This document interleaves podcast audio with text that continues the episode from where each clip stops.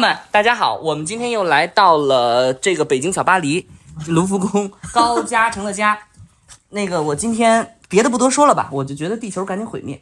我觉得啊，嗯我得在开头提醒你一下，啊哈上周末赵英男专程给我发微信说，谨言慎行，我知道，对，他说你们俩现在这个影响力太大。逐渐开始越来越大了，嗯希望你们说话的时候注意一点。关键是咱们粉丝他就是形成了一个就是集群效应，说干嘛就干嘛，说 说想要就想要，谢谢大家。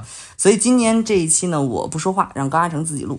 好，欢迎大家来到小高的岛。这一期我们请到的嘉宾是谁呢？是钞票，来，平常喜欢吃什么味儿的狗粮啊？说说出来，说。你看这，你看你这这，让你说你不你这样你怎么挺进八强啊？你这样你上奇葩说你怎么挺进八强啊？啥事他没有要去奇葩一？开机你说不出话了，马老师肯定不会让你入围的。哎，嗯这怎么感觉在说自己啊？别把这气撒我家狗头上，你自己不行，你找米未去。我最近负能量，我昨天刚看完大家一直在推荐的那个白莲花白莲花度假村白莲，花其实已经不是最近火，它是上半年年初的时候吧。可对我来说非常新。嗯，所以你说的那个什么漫长假期，我漫长的季节，啊，对漫长季节半年之后我才会看。你这人不会说，我我今天回去就看，不是我先说一下那白莲花度假村，我昨天看完了，我真的就是又响应了我当时在长江之边写下的那十个字，又那啥热，又又妈的烦，又热，就是全程啊，就这整个这个美剧，我真的是我，你知道我不爱看美剧的原因，就是因为我觉得美剧当中核心的一个点就是就是那点事儿，嗯，就是我朋友圈发那个，你感觉特别热闹，远看特别精彩，凑过去看就是那事儿，谁又跟谁睡了，谁又跟谁搞了，谁又怎么着，哎，烦死了。然后我把这个关了之后，我又打开了微博，打开微博之后发现第一条蹦出来的刘昊然抠脚后又闻了闻，我觉得这世界真的要完了，我觉得这世界真的要完蛋了。我我看到刘昊然抠脚那条消息，我是刚从我家 坐了四个多小时的高铁回来，而且当天我偏头疼，我疼死了，我连吃两片布洛芬。然后下了高铁之后回到家，刷开微博看到刘昊然抠脚还纹纹了纹，我要气死了我。这我真的我我当时感受，我不是说地球要炸了，我是觉得人类都该死。真的就完蛋了，你知道吗？就 我，然后我昨天就发了一条抖音，然后抖音就那条就抖音就又火了，嗯，就是我说的就是，我说这是火怎么火呀？我说打开了之后看了抖音，然后什么，然后大家就说对啊对，我觉得就是垃圾垃圾信息。对，然后我又开始自省，我觉得我那条视频也是个垃圾，就是我那条视频，我那条视频啥也没说，我就是骂别人垃圾，我啥也没说。然后我最近就陷入了一种，就最近这几天陷入了一种，你懂了吧？就是那种怪圈儿，就你觉得你摄取的都是垃圾，你想要对他批判，结果你说的这些你也觉得好像没有什么太大意义，只是跟大家达成了所谓的共鸣，但所谓的共鸣其实就大家都知道的东西，你说出来并没有对这个世界。达成了一个就上升一个高度的东西，所以你也是在参加制造垃圾的过程当中明白。其实我对这个感受，我是有一个阶段会非常明显，就是在做公众号的差不多吧，就第五年、第六年的时候，就那段时间，呃，网上。你知道公众号流量不是已经不行吗？因为嗯最早公众号的推送的算法是，你只要关注，你是一定会收到这个号发的所有的内容的。嗯，后来他把那个算法改成了跟抖音一样，就你必须得经常点开你才会收到，如果你不点开你就看不到了。哦，所以呢，很多人就会变着法儿去改这个标题，诱导大家进来，对，改图片，然后你会发现很多标题起的都是那种非常炸裂的。炸裂的，然后就那种什么，不是有一套公式吗？嗯，什么爱情、死亡、性，就是不是那个谁的是性消费和暴力，对，类似这种的。嗯嗯嗯 就我当时你打开你的那个关注列表，嗯全都是这种。嗯，就是他花了三万八千八买了一个垃圾，然后什么，或者说他跟别人那个了，就是全是。但我觉得我现在立刻编的话，我只能说暴力性和消费吧，嗯对吧？打死炮友赔了八千，你你给我注意点，别在那开头让你解释事情，这还没到十分钟你就开始跟我在那胡说。所以我觉得其实没办法，就是他这个内容，他到了一定的瓶颈了，他就会想让更多人关注他，只好用一些这种很博人眼球的手段。嗯哼，对，但我觉得抖音其实也是这样，而且今天我记得有一次你跟我说，就就你说你没做抖音，所以你不知道抖音的受众和咱们博客的受众那个有什么区别。对，我今天看到一个人分享那个抖音，就是有一个妈妈在做饭，嗯。好像是家里条件很差吧，所以她每次给孩子做饭，他会拍那个照片，说今天花了多少钱吃了吃什么什么，然后那个钱的金额就很少，然后菜也很简单，嗯。底下就有一个喷子，不知道是真的是一个孩子的妈妈还是什么啊，就会发一一顿很丰盛的菜，说我们家吃的是这个，然后底下就针对这个东西就开始臭骂人家。攻击那个哦。最开始的人，是的，然后我就觉得说，疯了，就这这真的疯了，真的疯了，真的完蛋了。这跟刘昊然抽奖抠脚闻一闻，我觉得就是性质更恶劣。对呀、哦而且我觉得，但是我觉得跟你说特别好笑的，我在视频里说，我说刘昊然抠脚跟你们有什么关系？你们闲不闲啊？底下回了个闲，就是那个闲，脚闲的闲。因为我觉得像我们正常的思维啊，嗯如果刘昊然抠脚，如果今天是刘昊然抠了经纪人的脚，这个事儿上热搜我可以理解。你真的很糟糕。对，但他抠刘昊然抠了经纪人的脚，给制片人闻了闻。这这不行，这不行。不行，这个太变态了。对不起，对不这起。咱就是说，他如果抠别人的是不合理，但人家抠自己脚咋的了？对呀、而且人家是私下抠，然后你们偷拍人家，然后说人家这，对呀、我觉得这个就是大家对于那个点的关注啊，我我我，你知道他冲上热搜也好，挂在第一条也好，我最大的惶恐或者我最大的内心的不安，是我到底被一些什么样的信息包围着？嗯，我又觉得是我的问题，因为我立刻打开朋友圈，我发现大家有在发一些有用的东西，嗯就是就是文化圈的以后或者是什么影视一些有用的东西，但我发现就是冲击着我。然后就你知道吗？你不想看到它，但他会扒开你的眼皮往里钻的那些东西，是我不想要看到的。不是说我自己想要看到，是我不想要看到的。我我我，与其我今天不看，其实我也没有细看刘昊然这个整个这个动作到底是什么，只是说这个东西出现的那一刻，我就觉得我脏了。我脏了不是因为他抠脚了，我脏了，我脏了是因为我觉得我被一种非常无用的信息真的就是强奸，就他完他就是要占领我的感官，占领我的社交媒体，这些不是我主动想要看的。而且你知道我，我就在那发，我说这到底是谁的锅？就是大大家其实对这东西也不是很感兴趣。我觉得在某种程度上，我们是比较被动的。嗯，嗯，就是他他在攻击着我们的那个东西，我不就是你不是主动选择了这件事，对你是被被动放在了这个接收的位置上。对对，就你知道早年间郭老师有一个那个视频，你应该看过吧？嗯他说嗯刷下热搜吧，刷下热搜吧。来了一个镜子，咦，某来了女星来了月经，嗯，哎，这能上热搜。然后又看一个什么什么某某男明星抠脚，哎，这能上热搜。对，就完全被是完全被几年过去了还是实现完全被实现。哦哦哦，当时就这样是吧对？，综现在东西做的更精良，但你却觉得没有很多年前好看了。但现在的信息更多了，可是你却觉得没有以前有意思了。嗯，就是因为你被大量的这些无用的信息包围。对，然后我难过或者我负能量的点就是第二层，就是我的主动性在哪儿？我就发现我我没有什么主动性。哎，但你今天跟我讲这个的一瞬间，我突然想到了一年前咱们俩录那个朋友圈关朋友圈那一期，嗯，就你的这个状态跟我当时很像。嗯，你那个偏于就是情绪的负能量吧，我这个偏于的是我自己到底是不是一个有价值的人。哦，的问题，你懂吗？就是我收起的东西是不是有价值的，这是第一。第二，我反馈出来的东西是不是有价值的？第，然后第三就是我我是不是一个有价值的人？所以说，这个是我最近非常烦负能量的点，是在于我首先我看了一圈我收周围的信息源 全是垃圾，百分之八十是垃圾吧，我我只能这么说。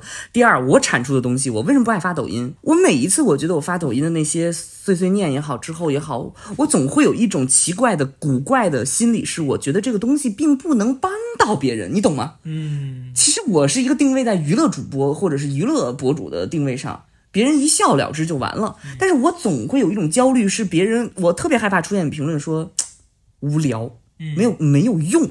我就特别担心这件事情。然后我曾经非常抗拒一件事情，是别人在说自己的抖音，管它叫作品。嗯，抖音也会这么说，管它叫作品。我认为那不是作品，我认为那只是一个娱乐工具。对，就像我站在你们家电梯里，你没看到，我刚才在录，发给你了。我说我来凡尔赛宫了，压根儿就没看。然后我 对，然后我在楼道里，你这也就是每天制造一些信息垃圾发给我，对而且你这更过分，你这是私域投放，对啊就是我的点就在于指定发送给我。对呀、我就发给人就好了，我不想把它抛到网上。明白。所以你你一定要点开，不然的话它就要流入公众视野了。哦，就等于说是你现在像那个发疯的那种恐怖分子，嗯你先冲我打一枪，如果这枪把我打死躲开了啊对我就收打死手了了，你就收了。如果我没死，你就出去 打人，真的很恶毒。不是？你要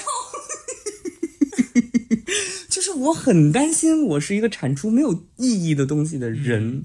哎嗯，我我完全理解解你这个感受，但是我跟你的现在这个就是被困扰的这个状况完全不一样。我反倒觉得你是有主动权去改变这这些事儿的，因为真的我在有一个阶段跟你现在此刻的状态是一样的。我有个印象，就好像是三年前你说你好像那个产出已经达到瓶颈了，你需要再吸收一些东西。嗯，就是我我那个时候的状态是，首先第一个就是，呃，你刚讲有用这个事儿，嗯，就你讲的有用，肯定是你希望你不管是做的播客也好，还是你拍抖音，你的这个东西它能影响到更多的人，以及这个东西影响的那个作用是你希望的，而不是说你今天发一个东西，别人看了觉得说，啊、就是。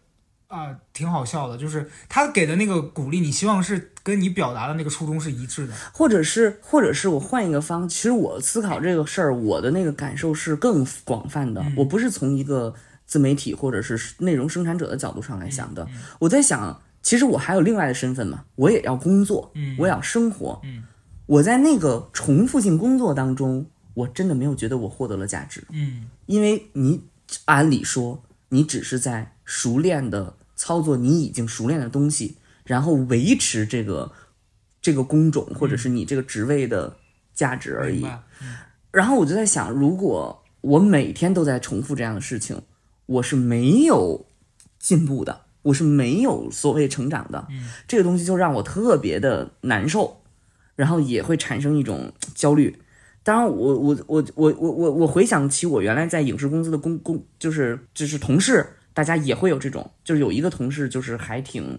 请大家说挺鸡血的或者什么之类的，就他时不常的时候就会非常的 sad，然后他会担心自己这段时间是在做重复的事情，然后一或者是在跟别人做无效的这种东西的时候，那个心情就是我的心情，就是我觉得这个心情可能大家都有，就是他大家不是做内容输出的，不是做什么的，一定也会有，就是在地铁上刷着视频，突然有那么一瞬间，你就觉得，天天怎么就是这些东西，嗯。嗯我我想跟你分享一下我最近这段时间的我的一个心理上的变化，嗯。就是我这段时间在读一个书，我具体忘了是哪本书了，但它中间提到一个观点，说人对于无聊和对很多事情的，就是那个情绪，嗯。其实都是源自于你对死亡的恐惧。哦，就这个这个话一开始我是不理解的，然后上周我录了一期我那个导自己 solo 的那个，然后当中讲到就是我突然意识到，我在我对待我和人之间的关系，其实是我很害怕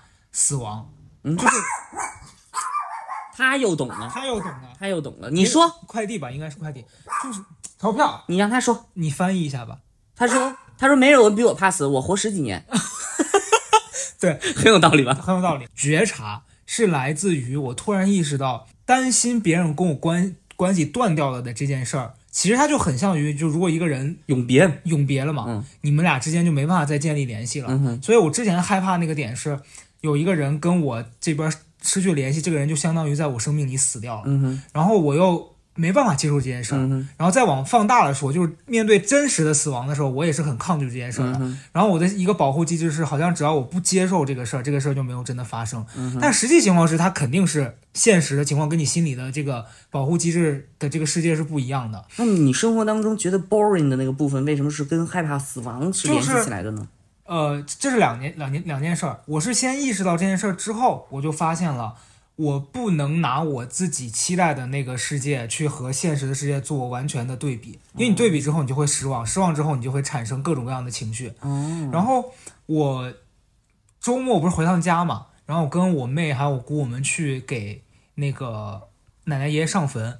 你记不记得冉高亲人离开，外婆还是谁，反正就一个亲人，嗯。离开之后他反倒轻松了。嗯。我当时的反应说，他反人类不到，对。对，但他后面那句话，他说，可是因为我每次想到他的时候，我就觉得这个人时时刻刻跟我在一块而且以前我想他，我必须得要到他身边去，但现在只用想到他，这个人就在我这儿。然后那句话在那天我上坟的时候，我突然意识到，真的是这样子的，嗯就是你你不可能说用你心里头的那个现实，因为它相当于把你困在了某一个难以实现的地方。但你真实的情况跟你心里的那个状况一定是不同的。然后那天我在上坟的时候，真的是我在爷爷奶奶离开之后很多年都没有过的那个状态，就反倒那天我真的觉得很轻松，然后有一种我来看你们了，而不是说你们不在了，我现在来这儿做什么都改变不了了，你知道吧？就是一个心态上的转变。所以在你说。你对自己价值认同的这一块儿，然后你你其实很担心自己短暂的人生里面没有留下什么东西，然后就过去了。然后你现在留下的东西又没有人真实的能 get 到你你做这个东西的意图，就是这个感受我是非常能够理解的。但是你要说有什么具体的办法让让你这个事儿改变，其实我也没有一个明确的答案。就是学习。但你今天来之前我在干嘛？我在。因为我上周咱们不是做完那个中信的那个活动嘛，我跟他们的编辑聊了聊，我说我想说，我我这次就不想像以前一样说跟人家先聊，然后签个合同，然后你再慢慢写，我就想把我近近一两年的作品整理一下发给人家，然后看看人家觉得哪一个可以再往下做，我就深入做这一个嘛。然后我突然翻到了一篇我一年前写的一篇小说，大概有一万八千字，我真的已经不记得我写过这个东西了。但我今天在读的时候。你知道那个感觉就是我写过一个这样子的东西，而且他的那个，就我当时写完，我肯定是觉得一般，所以我就没再看了。可是我今天在看的时候，我觉得它是是个东西，有有生命力的东西，然后我就很开心，我就觉得我有价值。然后我就你知道，在我今天翻开那个文档之前，我还是处于一个今天哎都死吧，就是那种状态。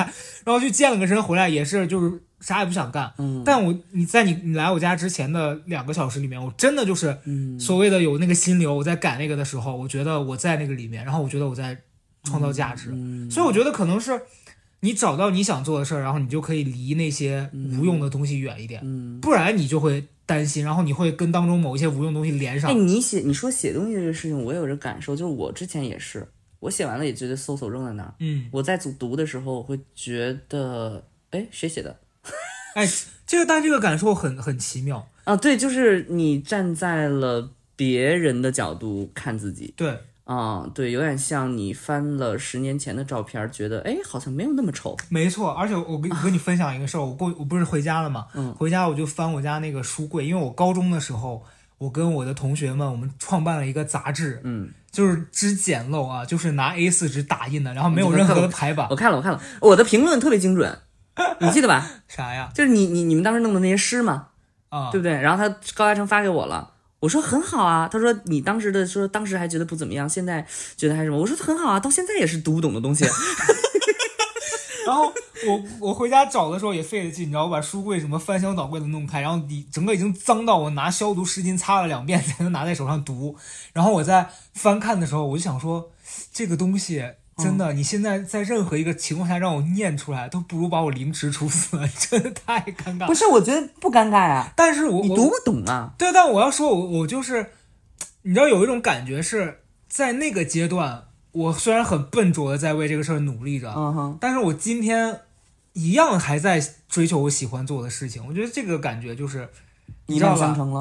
对，我也也也许再过二十年，我们想到今天，你还是觉得自己。好像没有做到最好，但是什么叫最好呢？好像没有一个状态是能达到百分之一百的。嗯嗯嗯，我觉得就是好像生活的常态就是带点遗憾。对对，我我觉得遗憾这事儿啊，其实我没有在我最近的心态上特别的纠结。我最近的心态上，我还是说就是得学习。你知道，就是我现在就理解了。豆李豆豆说的那个，当你不知道做什么的时候，背单词总归是不会错的。对，对，就是我就理解了说那个背单词。其实我之前特别抗拒，就是说人们突然莫名其妙想学英语这件事情，因为它标志着一个人正在衰老。就是呃，但是我我后来，我现在最近的心态是，就是得学习。你真的没有办法有其他的办法抵抗，因为个体在现代这个媒体。垃圾如山的信息流当中，嗯，你没有办法主动的去跟他对抗。对你打开手机，你只要有手机，嘣儿弹出来的就是那些无聊的东西，嗯，就是那些你根本不需要的东西，但是他要塞给你的东西。当你有了这一份觉察的时候，我最近的一个思路就是，当你意识到这一切不对的时候。就是你已经不不一样，你只能是自己的去选择，自己选择的方法只能是所谓的学习，就是你主动获取你想要的信息。没错。然后我最近在想，我最近这段时间，我觉得我做了什么有价值的事情，就是我在 B 站上看了完整的四十多集的那个，就是北大的一个艺术史。呃看啊看我那个直播的大家都知道，怎么突然那天点开我，就是我知道我很割裂，就是抖音点进来说妈呀。你疯了！这是粉丝给我的评论啊，因为你能想象他在那儿刷抖音的时候，我在那儿模仿张强，啊点进来之后我在那儿说，其实西方艺术史，你知道那种很很分裂，对对，很分裂裂。但我我说我对不起，我说我的人生就是就是必须得完整，因为他身上有东西，啊，要我说几遍，他真的控制不了，他有东西。我是完整，我人生必须得是完整的。就是我我在发疯的时候，我在发疯，但我不能一直发疯，因为我不是真疯，我是靠东西在支撑的 东西。越解释越越听不懂了。我要学，我要学的，嗯我要学习，我要去获取，我要去那什么的。那部分是我最近觉得做做来觉得有意义的。嗯我一想，我在这半个月也好，一个月当中，什么东西能例证我没有堕落？不是看了《白兰花度假村》，那完全就是一坨屎。而是学了这个对北大艺术史。对对对嗯对，就看了那个东西。对，因为我这半年在听那个简单心理的那个课嘛，就咱们之前接过他们的推广，然后后来他们这个课啊，我必须说是我自己花钱买的，没有因为我接推广他们就免费送我，就他们也挺抠门的，然 后就 简单心理啊，你哪去找这么实在的？我们又给你返场而。哎，反正就是我花钱买的课，嗯，然后这半年我在听那个课的过程当中，我也是在其实是一个自我学习和自我调整的一个过程，因为我。呃，整个心态变化，在中间我不是跟你聊过嘛？嗯有一段时间我问你，我说如果我想做心理咨询的话，可能这个投入成本会很大，嗯哼，因为可能现在国内的状态它没有一个特别官方的这个认证，你可能去有一个学历，嘛。对你有一个学历反倒是最嗯稳固的这样的一个。嗯然后国内的现在这个考研，好像如果在北京你要上一个好的学校，下来三年，反正金钱上还有时间上都是很巨大的投入。然后那段时间在纠结这个事儿，呃，具体该怎么做。到后来我就有点儿，嗯，放下了那些杂念，我就觉得我先把这个课上完，我再感受呗。然后后来我就觉得我在学这个过程当中，可能没必要带着一个特别大的目的，是说我一定要成为一个咨询师，而是我现在抱着一个，就是如果想成为咨询师，我需要了解哪些东西，我先做好这一步。是的，然后我在做这个过程当中，我就发现，我经常会在听他们那个课的过程当中，意识到很多我自己哦，原来我是这样处理事情的。嗯就比如说上周听到他一节课，就其实因为他每周课其实到他越往后，嗯你花费的时间要越长，嗯所以最近几周我都没好好写作业。然后他那天有一个课是那个老师他在国外长期给人做咨询嘛，然后还还做研究，然后他讲到一个他个人分享的部分，他就说如果成为一个咨询师，你要做好哪几个课题。嗯，然后我在听到那一刻的时候，我突然就是你知道有一种真的是茅塞顿开的感觉。就它里面讲到几个课题，比如说呃改变和接纳，然后相遇和离别，就是类似这样子的，就是有八个。然后他那那那那一次的作业是说，你要在这八个课题里面选中两个，你自己觉得如果你成为了咨询师，你要处理的哪两个。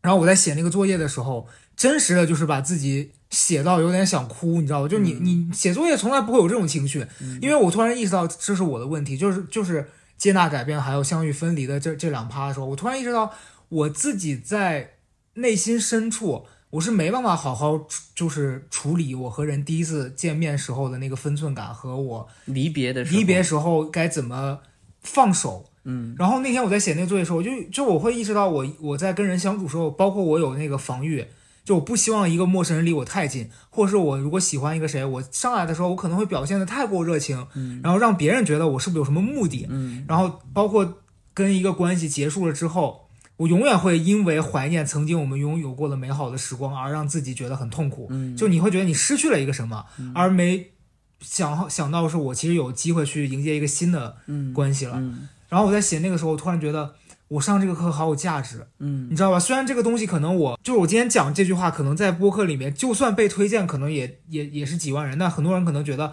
我拍个那什么挖呀挖，这挖呀挖，其实我觉得是有价有价值的，可能人家老师是对小孩儿情绪价值意外火不，了。我觉得情绪价值也是价值。对，就你抖音上，你像那帮扮女装发个疯的，可能几十万点赞，嗯可能我这这些东西跟他们从点赞数量上来比，我永远比不过他们。嗯但是那个东西对我的价值真的是无价。哦，对哦，这也是为什么咱们不能大火的原因。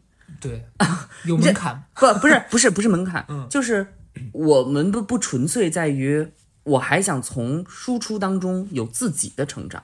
对，然后我也希望我们的这个东西能帮到别人。对，这个就是一个不纯粹就。我们要的太多了，这这就是一种不纯粹。但是我觉得这个是我觉得我要的东西，就是我我要的东西。如果说我只是在制造别人想看的，嗯，那么我所陷入的境地就和我只能看别人给我看的境地是一样的。没错。就我再说一遍，就是如果我一直在生产别人想看的，嗯，那我陷入的境地就是等同于我只能看到别人给我看的东西是一样的，大家都是被动的。那我觉得健康的或者是一个人，他就是应该我在说出这个话的时候，对你有益，对我也有益。嗯，我觉得这个是我想要的东西，这也是为什么说自媒体也好，或者什么也好，我很难大火一个原因。我非常清楚这一点，现在目前，因为一直就说你怎么还不火，就是因为我所谓的叫杂念，但是我认为它是立体，但是信息也好，媒体也好，它就是不立体。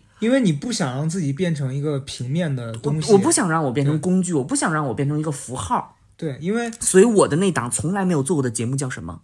真实的人类。真实的人类，对对，你知道，就是这样的，所以 真的很好笑。我那档从来没有做过的节目，现在有五百六百个人在等着听那个节目。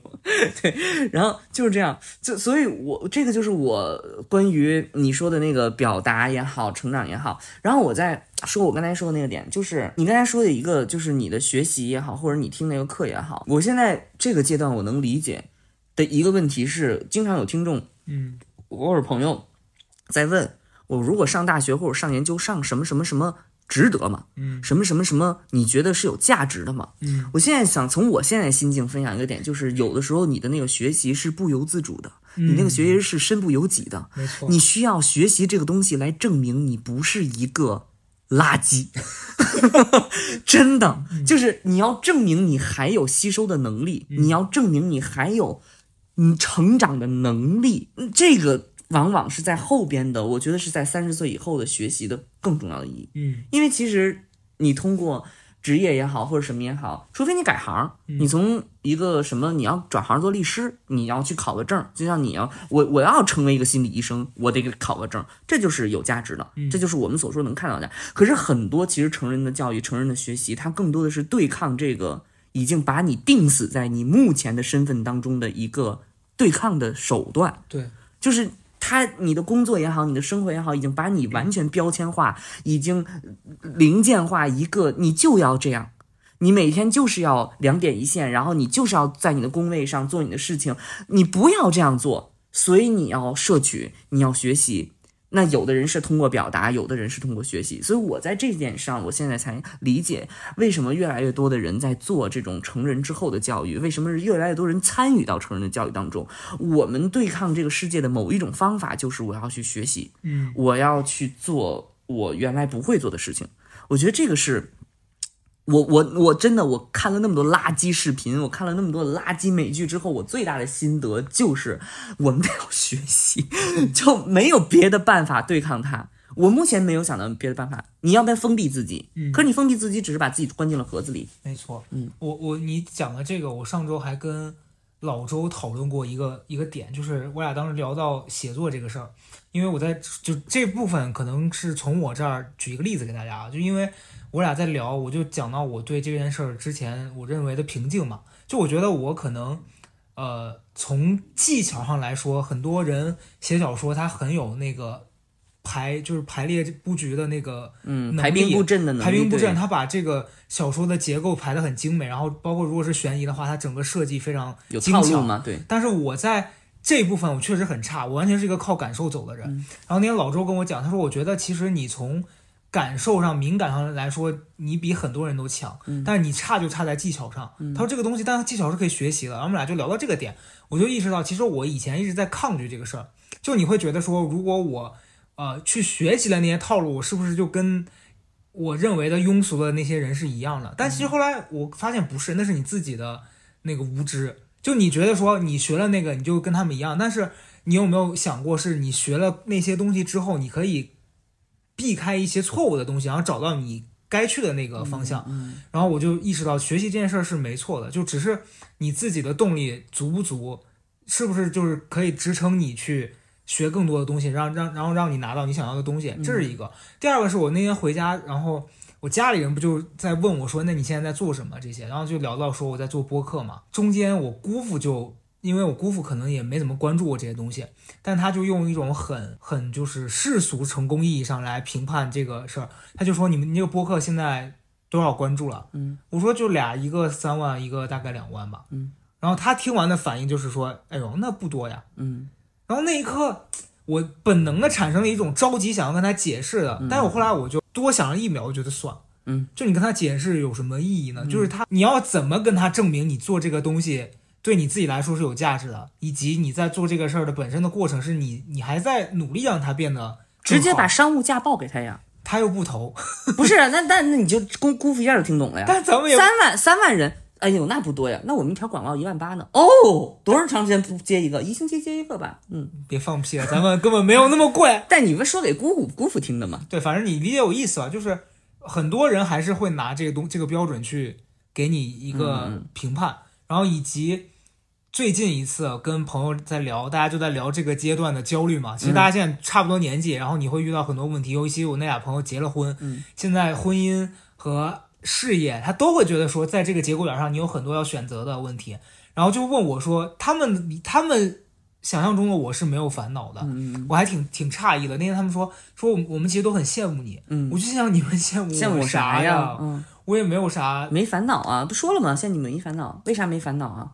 哎，快死的人了，有什么不是因为你没有那些没你没开那个坑啊，你没开婚姻的那个坑，哦，明白。对吧？对，然后聊到这个点，他们就说说就，我们就很好奇你为啥不去做抖音？哦，对。然后我就这就要回到你刚讲的那个点了，就是我觉得如果我去做大家想让我做的东西，我只能提供给他们那些垃圾，嗯，你知道吧？就他大家就会说你你那个你为什么不在抖音上开一个怼人的？你为什么不把你以前那个用心骂人的东西再把它哎，我特别理解你的意思。你知道我什么时候创作欲最低？嗯就是我刷抖音时候创作欲最低。嗯我觉得不需要我了，嗯太丰富了，对，吐槽的太精彩了，妙语连珠。然后演戏的我们又演不成那样，那不，我不承认，我不承认。啊、我你看我那，你看我那，你看我那模仿视频，我都没点名儿，只是接那关联词就出来了。啊我的表演就是风向标，我的表演就是尺。那咱们这个不服。那 但是但是你，所以但是你说这表演这个东西，你模仿这个东西，你不能天天有啊。对，然后我就想说介绍好物推荐，我又不如太不如别人了，我又不怎么买东西，那还有啥呀？其他的不能不能播了，你封号了呀！你在不是因为不能，人家不能说，是因为大家都不能说。对，所以所以你就说这样有些东西，就是我就觉得啊，对，你知道，所以那天我创作欲特别低，因为我觉得不是这个平台的问题，对，是因为我不知道在这个平台里找到什么我的位置。天。我和那几个朋友聊完，我一方面我很感谢别人会替这么我替我想，嗯，但是我同时又觉得说我没办法跟他们表达我心里的想法，就是首先是我自己也不知道我为什么会有这些想法，但我只知道我不想做这件事儿，嗯，哦，可是你又没办法让别人认同你，就有时候我觉得我们想让别人认同也是我们的苦恼之一，嗯。因为如果你没有那么在意别人认不认同你，你就不会觉得自己做事儿价值什么这些有的没的，嗯，有可能，有可能，嗯。但是我可能是因为我里边的那个东西太强大了，嗯。里边那个东西太大了，所以我最开始想的不是别人是不是认同我，我真的是刷完那个视频，看完那个东西，然后看完那个，我把那个扔在那儿的时候，我不会觉得很轻松。我经常会说，我不爱看短视频，我不爱看综艺，我不爱看剧的原因就是在这儿。嗯我总觉得那个东西不是一个源头。所谓的源头，就是让我看完之后，我立刻可以产生思考的源头。嗯它是别人思考过之后的东西，类类类似于你在读文本的时候。你读的那个文本为什么有那么多语句不通，或者你觉得为什么那么苍白？就会发现它是从英文翻译过来的，英文也不是原版，因为是从法文翻译过来的，就会发现它绕了一大圈。你到这儿，所以我又很苦恼，是因为信息等等之类的，让我在这个点上是这样子。但是我我后来发现，这个苦恼并不是人人都有的，其实大多数人还是可以通过这个得到愉悦啊，或者什么，这是我的痛苦。我觉得这是就是。我觉得统统都应该算是创作者的痛苦，包括写东西也是这样，我写东西也是这样。你我为什么后来不愿意写剧本了？剧本就是这个东西，嗯剧本就是一个二手创作。我对不起，我只能这么说。你有这个心理吗？我明白，就是它不是一个你自己本心对想要去做的东西。所谓的二手创作，就是你不断的要跟别人探讨，这大家能看懂吗我？受不了这个，这点就是我干不了编剧的最主要原啊，因。对，就是你能看懂嘛，然后别人怎么着嘛，你这个地方怎么着，然后导演能拍嘛，然后这个这个这个拍的时候大家能看懂嘛，省不省钱呀？这通通都都是一些附加在你想表达之外的东西。嗯，我就觉得这个很痛苦，我觉得这个就是很难受，所以后来我就不愿意写剧本，我就是写也是写小说，我也写故事，我才理解刚刚入行的人时候的人说说你真的很创作，别写剧本，你真的很创作就去写小说，嗯，我才理解这个话的意思。是的，就是，但是哎，你知道我想跟你分享一件事儿是，就是我理解你的这个感受，然后导致你不想去了解很多东西。但是我其实算是你，比如说呃，最近如果，哎呦，狗你怎么着？他有他有意见了他。有意见了，他想表达了，就呃，你像最近我看那个《漫长季节》，嗯，我搁几年前我也是那种，如果大家最近什么火，我肯定是就不看我会有一种叛逆，就是我不想看你们觉得火的东西。以前我有一个阶段是那样，你一直都在时代的潮头哎。呃，那 我是真的落伍，我也不知道怎么样，反正后来就是我的变化是逐渐的有一些东西，我觉得我就是还挺喜欢的。可能这点就是大家喜欢的东西，一般来说我不会特别排斥，就存存在一些少数情况啊，嗯就是看一看。对你比如说像《黑暗荣耀》，就大家喜欢的人很多，但我还是会觉得我就还好。但是你像《漫长季节》这个东西，我看了之后。我就是觉得它好，所以我其实你知道那几天我就想到处跟人说，这个今天又真的不有朋友跟错我说了，我我会看到，真的不错，我会看到。然后我就我，你知道，就是有时候咱俩做这个播客，嗯，我会有一个焦虑，是我看到别人都在聊这个东西，但是 我不看，因为我的搭档不看，所以我没法聊。他跟一个就是他跟一个古代人做播客，那没办法，他只能那个，我懂，我就我会积极的参与二十一世纪的一些堕落的行为的啊昨。天我跟曹富贵说，我说你要不看一下这个漫长季节，咱俩聊一下。我说他说我上抖音花十分钟把它看完过来，我当时我就火都起来，我想说你死去吧你！他就是那种他就是那种心态，就是别人家都那个，就是你看看人家别人家孩子啊，对你他的心态就是，你看别人家周末的时候都去露营啦。弄个帐篷什么的，然后结果自己家的另那个那个那个那个家人说啊，行，咱们也在客厅支个支个床单儿，就他就是那种气死了，要气死了对。我当时想说你，我觉得总结这这今天咱们聊的这个东西，可能就是类似于怎么去对这个，呃，信息媒体或者是这叫什么环境啊？这个市场，就是你你知道吧？你是实际上在跟社交媒体在对抗。嗯，我我我不认为今天所有的人都在沉迷于社交。你你知道是这样子的，就是我大概还是两年前有一个那种就是很严肃的辩论的节目，哦不是奇葩说，就是一个那种短视频的，就他找我和一个辩手，他又不想做成辩论，因为我确实跟跟人家辩手打辩论，我也辩不过人家，他想弄成想的那种就是聊天类，但是有点这种观点观点 battle 的这样的形式。我们当时聊那期节目叫“奶头乐”，是不是一种乐，啥呀？反正类似就是说奶头乐这个事儿。嗯，大家可能呃还有人不知道奶头乐，奶头乐就是一种说法，是说像是把奶头塞到你嘴里面，让你就是它是一种社会学上面对于公众的，你就是说如何让这个社会的大多数二八定律大家听过吧？就是大多数的资源都集中到百分之二十的精英手里，那那嗯百分之八十的人他就会呃陷入一种恐慌或者是不满，怎么能够让这个社会稳定呢？然后就会有一些社会家说，那好，我们就像呃对付婴儿一样，把奶头塞在他的嘴里，我们把大量的性、大量的消费、大量的明星包装出来，然后塞给公众，让他们充斥在这种感官的刺激当中，他们就呃不会。进步。对他们，他们不是不会进，他们就不会闹事，啊，他们就不会对于生活有那么大的不满。对，嗯，所以当时我我在做那个节目的时候，就那个阶段我还没做播客，然后那个阶段我第一次接到这个工作，我还是抱着一种以前的思维，就是我赚钱呀，嗯。所以我根本不去考虑这个话题到底是去讨论什么，嗯。然后我完全是写的那个稿子也是写的就是那种发疯，就纯好笑。嗯我现在回看，我觉得我那时候也在制造垃圾。嗯就其实你是，嗯，因为你自己认知局限和你自己当时也没有那个察觉，呃，去觉得说是我要就着这个问题思考一下我自己是怎么看待现在这个环境的。嗯。然后后来我做完那个节目之后，我自己就没再看了，因为我觉得自就是自己也觉得自己像个傻子。对，就关于做节目这件事情，我一直会觉得我的观点表达我的形式不是垃圾，我自己啊，我形式不是垃圾，但是我会有一种偶尔的一种脑子里闪过一下，我会发现别人可能真的是在聊一些知识，嗯，然后我就会担心我自己说的东西，如果不是知识，它有没有那么大的价值？嗯我我偶尔会这样子，但是我现在不太纠结这个点，在于是，如果就我来讲，思考本身就是价值，嗯。啊，我我本身的对于自己的呃这这这拧巴，我的 battle，我的讨论，它本身就是价值，因为这个问题就像就像什么一样嘛，就是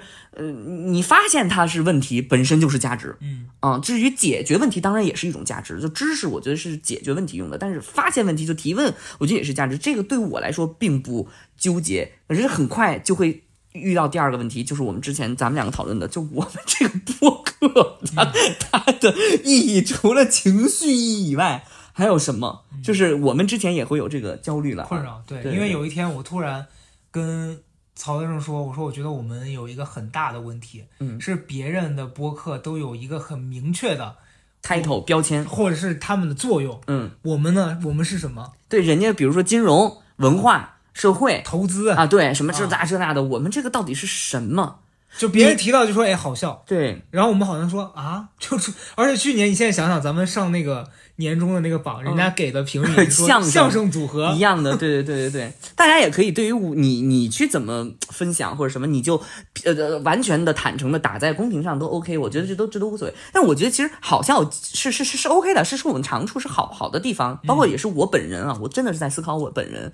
别人一说我觉得很好笑，我并不会觉得说啊，我这我不会有负能量，对，但我还是那句话，我不太在意别人怎么评价我。当然，当你要是想要做得更好的时候，你肯定要在意别人的。没错，对，然后我我作为有自己的时候，关注的是我我心里得清楚，我到底除了好笑以外有没有别的。只要有，哎，我心里平衡了就行了。但是如果说你外化出来，就是说你心里有那个东西，你怎么表达给别人？这是两步嘛。第一步是你自己心里有没有，你得清清楚。其实我清楚，我不是只有好像啊，我我清楚，这这这还有一些东西在身上。然后第二步就是我们怎么把这个东西表达出来。补充一点，家里好热啊，你讲。是很热的，我是不是更年期了呀？你是我就呼呼冒汗，我突然呼呼冒汗。你看，瞅下。你也懂啊？你给你当成我们的另外一主播吧，咱们主打 diversity。我最近我最近有一个感受是，我开始接受自己的能力就只有这样，你这么快就想通了？他不是摆烂啊，嗯它是我觉得在现在这个阶段，我只能做到这样，然后我我也尽力了，我就 OK 了。嗯因为呃上周录那个 solo 录完之后，其实我还是一度就我不敢听，因为。我平常的状态是我今天录完啥样我无所谓，但那天可能是真的就是情绪有问题，所以我录了一期剖析自己的，然后发出去之后，我就压根儿没再听了。然后大家评论我会去看，然后有人会写很长，我也会去简短的回复，但我不敢聊太多，因为我就觉得这事儿越想越麻烦。后来昨天晚上有一个刚认识不久的朋友给我发了一段微信，他就说：“他说我觉得你好勇敢啊，敢在这个公众的平台把自己剖析的那么彻底。”嗯，我说，我说那我不在这儿剖析，我出去就得花钱找人剖析。我说这个是最省钱的方法。但是后来我就想跟他开玩笑，我说我自己去做这件事儿，也是因为我在用一种方式让我现阶段的自己找到那个平衡的点。我我我说实话，我觉得你的这种就是对于情绪的呀什么的这种表达，嗯我觉得是有效的。嗯，就不仅是说你倾吐出来是有效的，我觉得你分享出来的自己心路历程对所有人都是有效的。对。所以本质上你这部分价值是有的，嗯我觉得这个倒不是很很担心。所以我你知道放在以前，我就会觉得说，我就是你心里面老有一个目标，是说我比如说具体化一点，前几年一直说啊，我今年要写本书，然后每年都写不出来，但其实你心里面会有一个部部分是觉得说我今年又没写出来，我是不是今年一年啥也没做？嗯。但是其实实际的情况是，你虽然没有做完这件事儿，嗯。可是你用了其他，比如说录播课，嗯。比如说中间可能我用各种方式去干了一些工作，嗯。其实完成的都还不错。嗯。然后我现在在想的时候，就你永远会拿心里最高的那一个目标和你生活里面听到的那些最低的评价去做对比，嗯，然后你就会觉得说我好差劲。但是可能不是，就是真实的情况就不是这两个极端的。嗯嗯哦，所以我我现在开始接受这件事儿之后，我就觉得我没那么嗯。痛苦了。所以也有可能你，比如说过一段时间再听咱们的过去几期的时候，你会发现怎么这么精彩？我常常听自己以前就是，嗯，我前两天回家还听了咱们跟李佳瑞录的那期，嗯嗯嗯就你让他参军那期，还是觉得很好笑。这个很精彩啊！对这个东西是不可复制的，我们上榜还是有道理的。嗯，而且我觉得现在一发不可收拾。但好久没上啊，那个小宇宙编辑啊，你你们？没有啊？有啊，啥时候上了？七七还在上榜、不是我说上推荐，啊，你你对你你扪心自问，咱们最近有产出有价值的东西吗？确实没有。我觉得小宇宙那个编辑还是非常公正的，那我觉得好笑你就上锋芒，有意义你就上首首页，对吧？你让 Chat GPT 就上了首页，就是至少还是聊了一些内容的。那这期我觉得它还是有一些内容的。我觉得你，我拿话点他一下。我总结一下哈，其实我觉得我今天分享一个特别重要的点，是我生活当中想想明白一件事情，就是学习这件事情，我觉得我要重新定义它。嗯，我真的是觉得是我对抗这个我自己无聊，以及我真的觉得有大量垃圾信息包围我的时候的一个手段。嗯，我觉得这一点咱们的播客的听众肯定都能理解。那天在现场的时候，非常多就是高校过来的，然后研究生啊，每天的啊有一个你的学妹，啊，对对我真的要笑死了。但当年曹德胜有一个学妹过来说，能播吗说说你是我学长，你是我学长。然后曹德说，哎，咱们学校好多贪官。然后那个 那女孩说，对对，都被逮捕了。我说这妈是一段什么样的对话呀？对对对对，我说啊，我咱我是你的学妹，我说啊，你也是那儿，咱们学校领导都双规了。他说对，换了两波了。我说我现在一个都不认识。我说他说我也是。我当时想说，这俩人有什么？但是后后来后来这个学妹就是通过自己的能力考出去了。对对对，考了一个很好的研究生，你知道从我们学校万出考很难，嗯你知道吗？你不知道，我不知道因为我们百分之九十的研究生留本校，哦，百只有百分之很少的人能考出去，而考得更好的学校，就南中上南。所以其实我这这个这学妹非常好，对我也想说，那天那个活动对我来说也是一个点醒，嗯很大的鼓励。对，因为以前咱们看到很多评论区，它跟你的那个连接感没有那么强，嗯在线下你真实的看到一些活人，然后你就觉得说天哪，我们还是有一些价值的。谢谢大家，谢谢大家。这个时候我们不不不得不媚俗一下，不得不讲一下，这种自我价值的肯定就是通过受众来实现的。没错 对，确实是这样。你仍然是希望你产生的价值是被人们认可的，没错然后你也希望你说的这些东西大家是觉得有意思的啊之类之类的这种。我靠，就是你现在此刻讲这段话的这个画面，你就觉得发生过我脑，子里面觉得发生过。因为咱们这句话说了非常多次，哦就每一次录制都会讲是吧？对，那你每次都剪了是吧？没有啊？你这就是那个心理学里面那个叫什么煤气灯效应，就是有一个电影里面那个、那个那个男的为了控制他老婆，就在家装神弄鬼，然后让他觉得自己疯了。你是不是也在这样控制我？曹胜，你的阴谋被我揭穿了。我呀，我不是煤气灯，我是煤气灶。煤气灶是什么叫煤气灶效应？就是把家炸了，让他觉得自己没光开。着气儿不点火。哎哎，你一划火着吧。咱们每一次都会说到这样的话题，每一次都会说有价值啊，这些都每天都带在嘴上的。所以我觉得这是一种所有人都会有焦虑。我虽然我老一直在说我自己遗世独立，但我仍然会有这种焦虑。然后我现在这个焦虑就是，我觉得通过学习，通过表达才能缓解。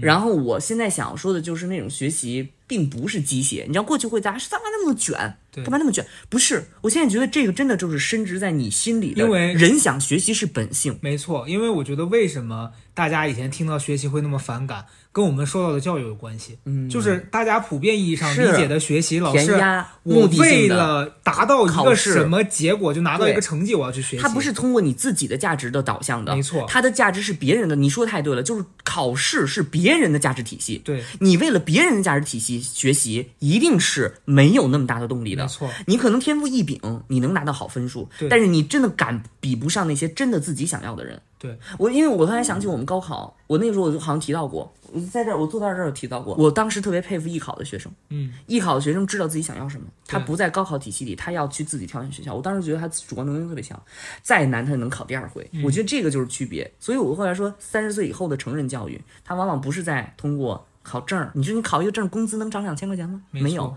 你学的那个东西，你就是自我导向、自我价值的一个那个体现，就是你心里的一杆秤，说别人觉得说啊，你就是拿一个月工资，你心里非常清楚，你不仅如此，你不止如此。我觉得这个东西才是人后来要学习的东西。没错。所以朋友们总结一句就是什么？所有的教育类广告全都给我进来。我就问你，全网有没有像我们剖析的这么深刻，而且感同身受的点？我觉得我真的是在说实话。但咱们已经剖析了，下次人家进来的时候，咱们还有新的东西。但是我们没有提到品牌。哦，嗯，下那如果这样，下次如果有客户投了，咱们把这期删了，然后把他那个剪进来再发一次。而且我报复心非常的强。最近有一个活动说我们调性不好，我马上就问他有竞品吗？而且我觉得这是这是新新生活的一些终身学习吧，我对终身学真的终身学习真的。终身学习。嗯想让自己的生命不被那些无聊的垃圾给包围，你就要突破那些垃圾。突破的方法就是学习。你如果能够以一种什么办法才能抵御别人喂给你的东西？哎，真的都是这样。你看，你刚才说的那个考试，别人价值体系，嗯你点开刘晓涵抠脚，他认为这个很重要，你必须得看，对我不要。对，所以就是说自己去搞，自己去做，然后我们也告诉刘昊然，该抠就抠，就抠。少理他们。祝你我，你看了我说那个吗？祝二零二三年明星抠脚自由。拜拜吧，朋友们，抠脚去吧。我看你也没得说。